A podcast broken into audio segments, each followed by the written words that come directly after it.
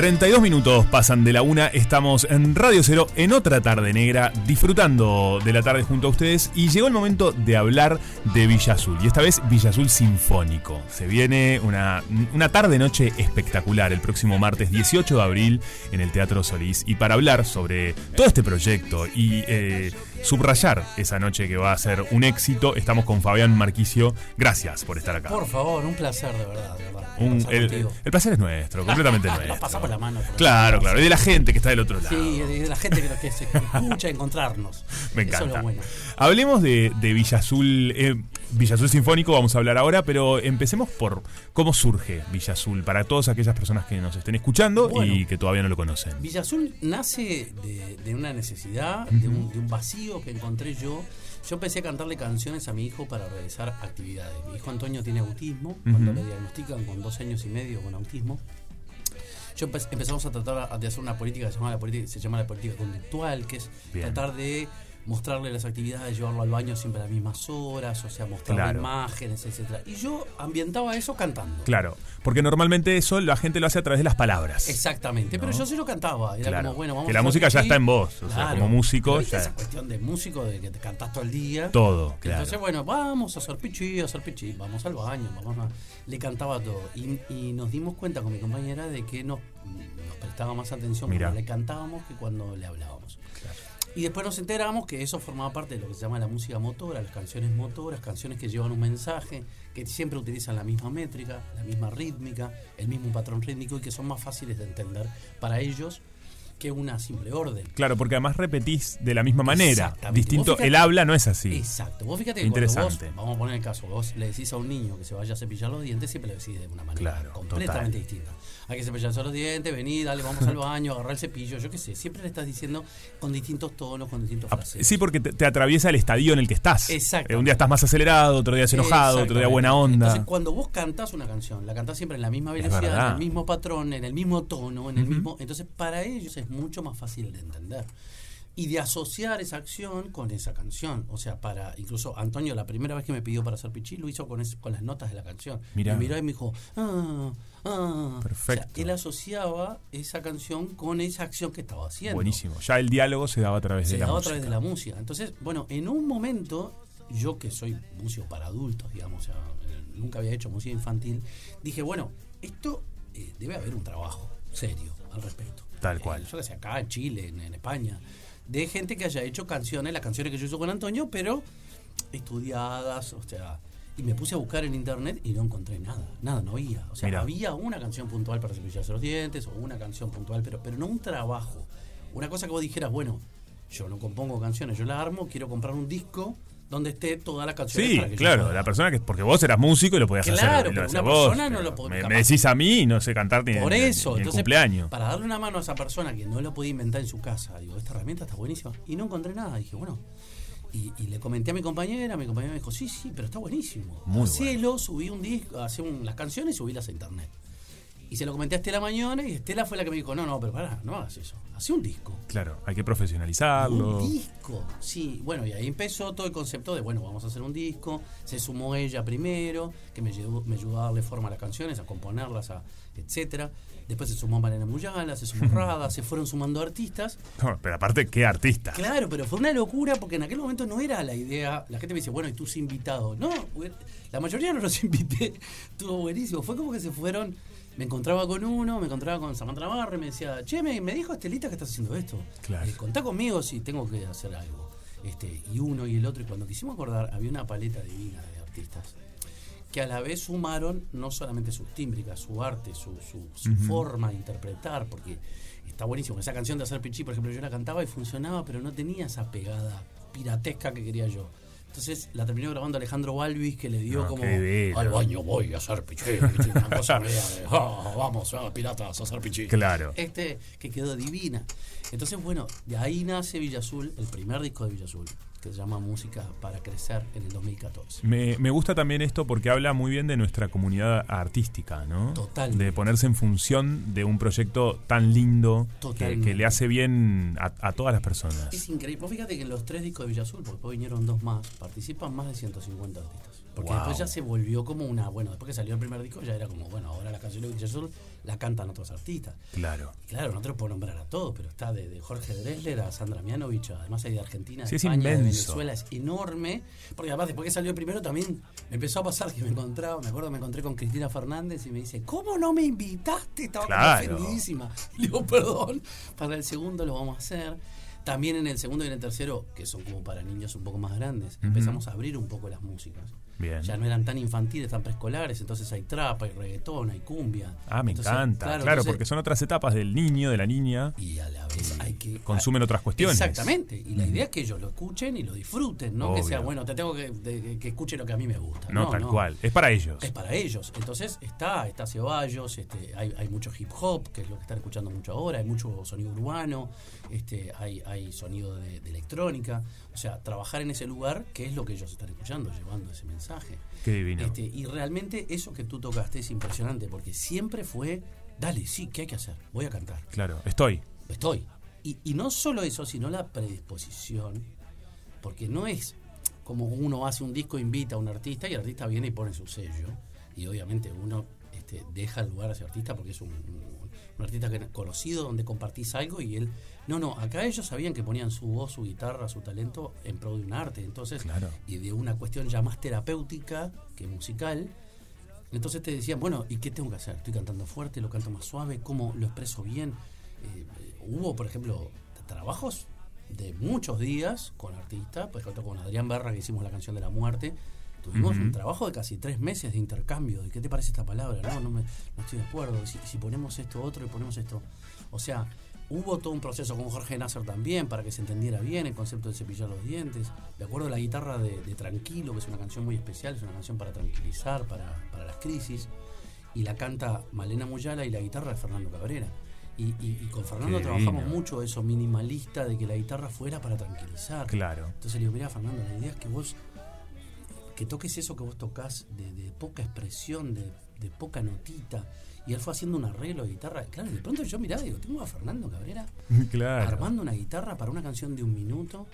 Y, qué divino. Y, nada, yo soy un eterno agradecido y a la vez siempre digo eso, la unión que hay de esta gran familia, como dice justamente Fernando Cabrera, lo he dicho muchas veces. Qué, importante eso, ¿no? Y esto que decís de un minuto también, eh, y, la tonalidad también tiene que ser suave, ¿no? El, cómo lo decimos, no solo el qué. Exacto, y los patrones rítmicos y saber que, por ejemplo, digamos, los beats que tienen que ver con los latidos del corazón nos tranquilizan. Entonces todo lo que sea en este beat así a tranquilizar. Las melodías descendentes nos tranquilizan, las melodías ascendentes nos hacen hacer acciones este, más fuertes, más rápidas. Entonces no es lo mismo yo hago la na na na na que yo hago la na na na na na, na. O sea, provocan distintas cosas. Entonces todo ese trabajo este, era muy importante y a la vez el hecho de también decir que no, que a veces es difícil. A veces viene un artista muy encumbrado y con una gran trayectoria y dice, tengo esta idea. Y la idea musicalmente está buenísima. Claro. Pero no funciona con eso. No funciona para esto. Claro, yo decía, mira, sí, pero no.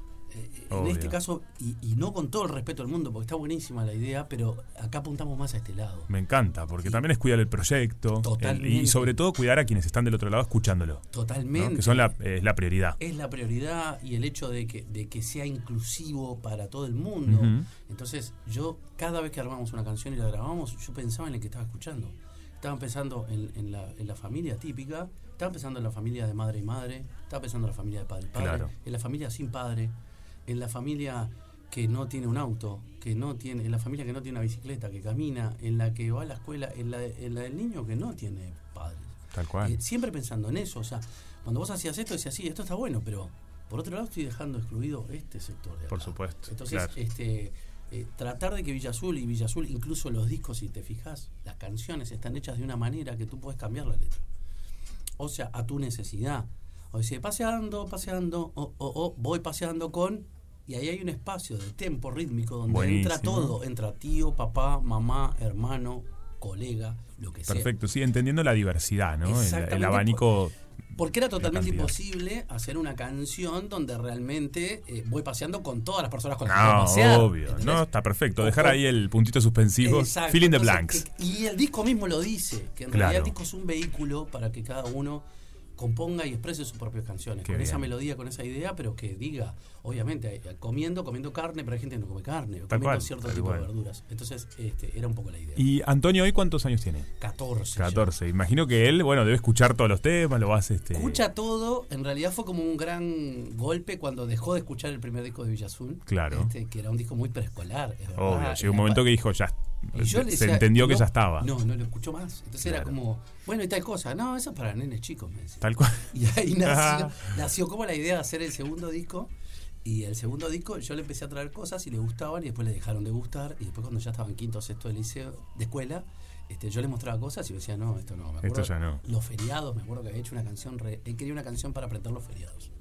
Que sería muy útil para muchos adultos. Sí, te diría, pásamela, por favor. Te la voy a pasar. Pásamela, porque Cuando la la verdad. batalla de las piedras, Uh, cuando te los me 33, viene los bárbaro. feriados, ¿no? me viene bárbaro. Hice una canción media sencilla, que era, bueno, los feriados, pi, pi, pi, tal, eh, Natalicio Artiga, yo qué sé, no le gustó nada. No, claro, dijo. me dijo, no, esto es horrible, esto es para bebés. No, claro. Entonces le digo, ¿qué querés? Y eh, me mostró, no me acuerdo qué, el Duki, o no sé qué me mostró, algo así. Este, o Shakira, no Bien, sé. sí, lo que estaba pasando, Electrónico, lo- lo- la claro, actualidad total. Te Urbano, llevó a un- Totalmente urbano. Entonces le digo, pa, y justo acá tenemos los feriados, ¿no? Me encanta. y está Ceballos cantando. Yo me tuve que investigar todo el tema de producción de Urbano, ¿no? Claro. el tema de filtrado. Pero esto es buenísimo. Sí, sí. Esto me- feriados vamos a aprender. La fecha patria queremos saber. Primero de enero se vino el año nuevo. 19 de abril desembarcan los 33. Primero de mayo, No, esto es un éxito. Vos, Fabián, me la voy a escuchar, la voy a poner en el auto. No, no, no, sí, es un éxito. Esto me parece tan bueno, tan Sí. divertido además. Qué bien que estuvieron. Y fue muy estuvieron. divertido hacerlo, porque claro, de pronto me meto a escuchar a Bizarrap y a todo y a hablar con la gente conocida mía que trabajaba en ese ámbito, en el ámbito Tal cual, urbano. Yo tal vengo cual. de producir otra cosa. Entonces le digo, pasame piques del concepto de lo grave, de esto, de tal, del Charleston, de cómo va, de armar el beat. Perfecto. Bueno, tuvo un laburo tremendo. aprendizaje. Sí, sí. No, y no, después no. con Ceballos, de bueno, esto, tal, filtrado de la voz, que lo cante Ceballos. Este, y, y- y siempre es ese trabajo de tratar de respetar, de no subestimar al niño. O sea, porque el niño no lo tenemos por qué subestimar. La música infantil es música con contenido infantil. Tal cual. No es necesario que sea música tonta. Claro. No. No, no, para nada. Y tampoco subestimar el género. O sea, tratar de decir, bueno, no, voy a hacer este género, voy a aprender de lo que hacen este género. Obvio, Eh, me encanta eso, sí, de ver por dónde viene, Un, dos, incorporar, totalmente. ¿no? Porque eso se trata. Bueno, eh, tenemos que ir cerrando por el tiempo, pero hablemos de el martes 18 de abril, 19.30 horas, Teatro Solís. Se viene, pero un Villa Azul sinfónico impresionante. Una locura, sí, un sueño que tenemos hace muchos años. Uno de los sueños de Villa Azul era tratar de llevar este concepto, no solo la música, sino el concepto de Villa Azul, de, de- de un espectáculo inclusivo, de un espectáculo con traducción de lengua de señas, con sonido controlado, con luces controladas, donde pudiera disfrutar toda la familia, eh, a todos lados. Y demostrar que se puede, que no es tan complicado, que se puede hacer en un festival, que se puede hacer en un teatro, que se puede hacer en muchos... Lo hemos llevado a todos lados. Y lo último que nos quedaba, porque hicimos un espectáculo en la de la Reta Coral, con el Coro. Nacional del Sodre, eh, y ahora era hacerlo sinfónico en el Solís. Y llevar la música sinfónica a ese público. Muy Y bueno. bueno, lo veníamos planeando hace muchísimo tiempo con el director de la Sinfónica, con Martín Jorge, hasta que al final se dio. Y vamos a hacerlo el 18 de abril, que es el mes del autismo. Y logramos hacer un espectáculo con más de 100 músicos, con la banda sinfónica, con un trabajo enorme de producción, enorme, más allá de lo musical, de lo realístico, que también es muy difícil, de producción, de, de- de personal de sala, de charlas al personal de sala, de iluminación, de control de sonido, de control de pantalla, o sea, de muchísimas reuniones Tal cual. para, bueno, ¿y qué proyectamos acá? ¿Y qué colores podemos ver? ¿Y qué de trabajo? Porque a la vez es una experiencia eh, nueva para todos nosotros. Entonces, este, a través de todas las experiencias que yo he tenido tocando con Villa Azul y haciendo cosas para, para ese público, bueno, trasladarla al espacio sinfónico y al espacio del Solís ha sido un gran aprendizaje para, para, para, nosotros, para los dos, para el Solís y para nosotros. Me imagino. Este, hemos trabajado, eh, me he pasado adentro de ese teatro, ya me falta el colchón en el teatro Qué para estar ordenando. Es, es realmente un espectáculo muy lindo, este, muy disfrutable para toda la familia, este, con todas las garantías que hemos puesto de que pasen bien y que si bueno que si no pasan bien que si están incómodos tienen para dónde ir para, Para dónde, dónde ir. para dónde salir para dónde tranquilizarse Y que se entienda que pueden no pasar bien, se pueden levantar, irse, retirarse, Pero- gritar, totalmente. eh, ¿no? Que to- está todo bien. Creo que el mensaje principal es ese Va que acabas ahí. de decir, que está muy bueno lo que acabas de decir. Fuera de todo eso, un amplio porcentaje de las personas que van a escuchar a Villa Azul no tienen a nadie con autismo en su familia ni nada. Es Claro. niños o niñas o personas que les encanta Villa Azul. Entonces, pero van sabiendo dónde se originó Villa Azul. Entonces, Buenísimo. entienden que un niño pasa corriendo, o entienden que un chico en silla de ruedas grita, o entienden que alguien mueve las manos. Lo comprenden, no les molesta. No, y la cual. familia que va con un chico así sabe que él no molesta. Un padre me dijo hace muchos años, es la primera vez que puedo traer a mi hijo a un concierto. Y es verdad, los que tenemos un niño con autismo, sabemos que tenemos esas miradas, esa sensación de que estamos molestando, de que eh, vamos a estar, tenemos que estar siempre aclarando. Mi hijo tiene autismo, ah, Claro, bueno. claro, que estamos- Como, como, sí, pidiendo por Sí, favor. sí, que nos no falta tanto todavía como sociedad Mucho. para, para este, Entonces, ¿qué pasa en los conciertos de Villa Azul? Pasa eso per se. La gente sabe que es así. se entiende que es así. Se La verdad que vas, eh, en definitiva, vas a ver un show que te muestra un mundo mejor. Exactamente. El O sea, mundo es una que metáfora de lo que debería deberíamos pasar, ser, tal lo cual. que debería pasar. La Qué gente divino. debería ir a un concierto y ve eso y decir, mira, una persona con autismo. Listo. Listo, chau. Sí, Con como quien está vestido de verde o de azul. Exactamente. Mira, Obvio. un chico rubio, mira, una persona tal cosa, un negro, un blanco. Sí, o sí. sea, Sí, sí, entendiendo que somos todos partes de un todo y, somos distintos, que eso un está buenísimo. crisol tremendo, que también es divino y que cada uno lo disfruta a su manera, y que cada uno lo, lo vive a su manera y que no tiene por qué ser molesto. Me nada. encanta. Así que bueno, la invitación está hecha. Vayan a disfrutar el 18 de abril al Teatro Solís. Ya, en definitiva, ahora ponete a buscar tu entrada que ya está Sí, en todas partes. pocas. Ah, bien. Por Qué suerte, lindo. decirlo, quedan muy pocas, es, es tremendo show y, y la verdad que quedan arriba, los anillos arriba, este, por suerte estamos re contentos. Este, divinos, tremendo show, van a ver la sinfónica, vayan tranquilos.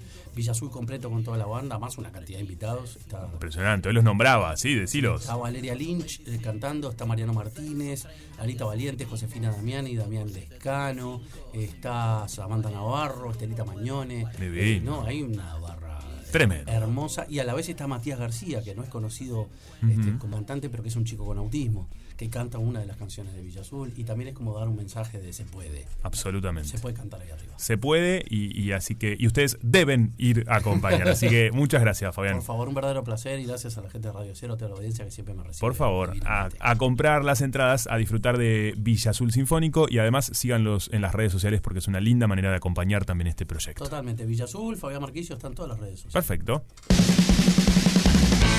No es una tarde más, es otra tarde. Otra tarde negra.